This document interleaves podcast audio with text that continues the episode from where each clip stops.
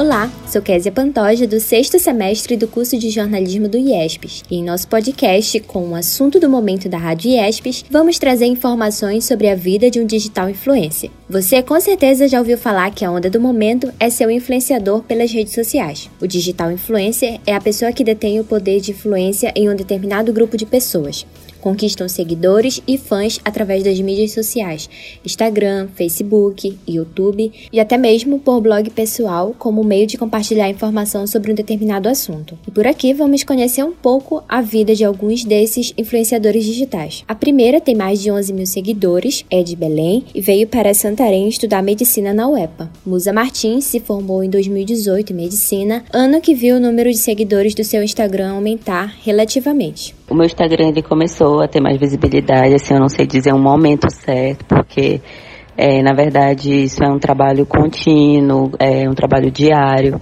que já venho é, com esse trabalho há, há algum tempo e há pouco tempo que eu comecei a profissionalizar mais o trabalho como digital influencer. Então, assim, no começo eu fazia por hobby mesmo, era bem amador.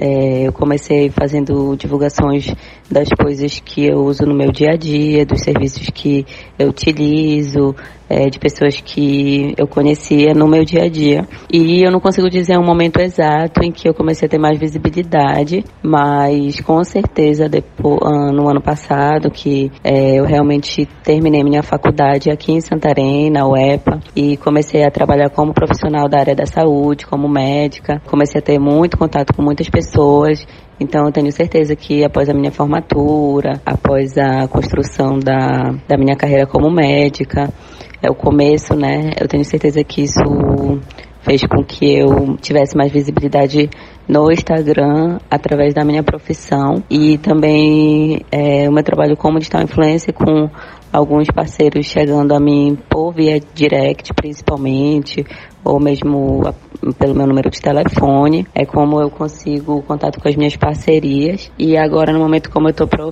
profissionalizando mais. Atualmente, a médica influencer compartilha diariamente com seus seguidores nos stories do Instagram sua vida como mãe, esposa, médica e suas parcerias digitais. Após a maternidade, eu fiquei um tempinho mais afastada do meio influencer para me dedicar mesmo a, a, aos cuidados com a musinha e tô voltando aos poucos agora, tentando conciliar e mostrando como que é o meu dia a dia, tanto como médico, como mãe e digital influencer. Conversa com a gente outra digital influencer que tem um público de mais de 25 mil seguidores, na sua maioria 18 a 24 anos. Lina Lima conta que já sofreu muitas críticas por conta do seu trabalho.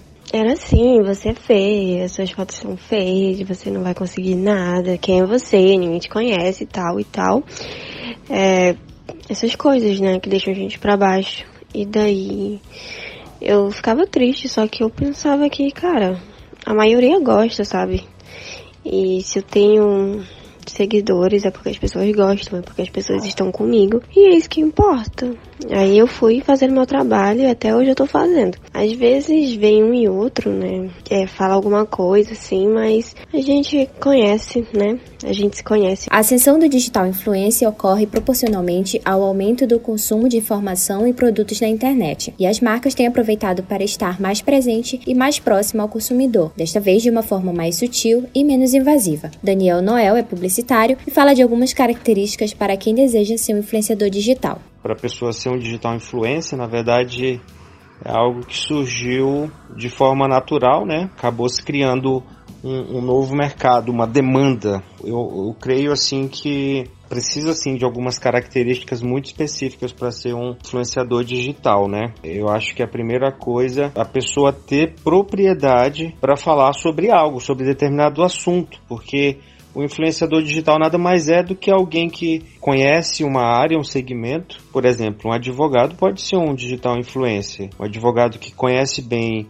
e que aí ele tem que ter as características de ter uma boa comunicação, que as pessoas é, o vejam como uma pessoa interessante falando.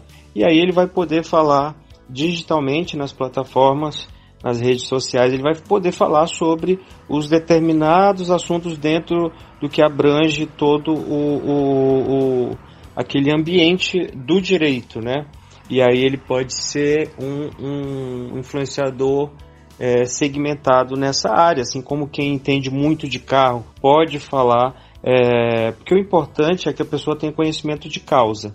Se eu entendo muito sobre carro, sobre eu sou um amante, apaixonado, eu posso começar a tecer minhas opiniões o, o, influenciador digital não tem muito a ver com quantidade. A gente vê pessoas assim produzindo conteúdo muito ruim, conteúdo irrelevante que, que tipo não agrega valor é, à sociedade, mas o cara tá com milhões de seguidores e, e, e, e produzindo conteúdo fútil, né? Quantas parcerias, Daniel dá algumas dicas. Quando a pessoa ganha uma notoriedade e um alcance, engajamento muito grande, é natural que algumas marcas queiram, queiram fechar parcerias para que o público desse influenciador é, possa utilizar as marcas que, esse influenciador usa, né? Quem é do mundo do esporte, claro que vai ter um, é, uma infinidade de marcas relacionadas a esporte. Não, não, não pode talvez ser a, a, o cara tá falando para um público que gosta de esporte, ele não vai fechar parceria com uma marca que não tem nada a ver com esporte ou que fique estranho, a não ser que, que sejam coisas do dia a dia de consumo do influenciador, por exemplo, comida, roupa, sei lá, uma, uma infinidade de, de coisas que o influenciador usa, ele pode é, passar a dizer que ele utiliza aquilo, né, e que é um dos patrocinadores do, do conteúdo dele ou não, ele pode fazer isso de forma velada, né? Dizer aparecer usando simplesmente uma marca ou comendo alguma comida de um lugar específico e tal. E isso foi nosso assunto do momento. Até a próxima!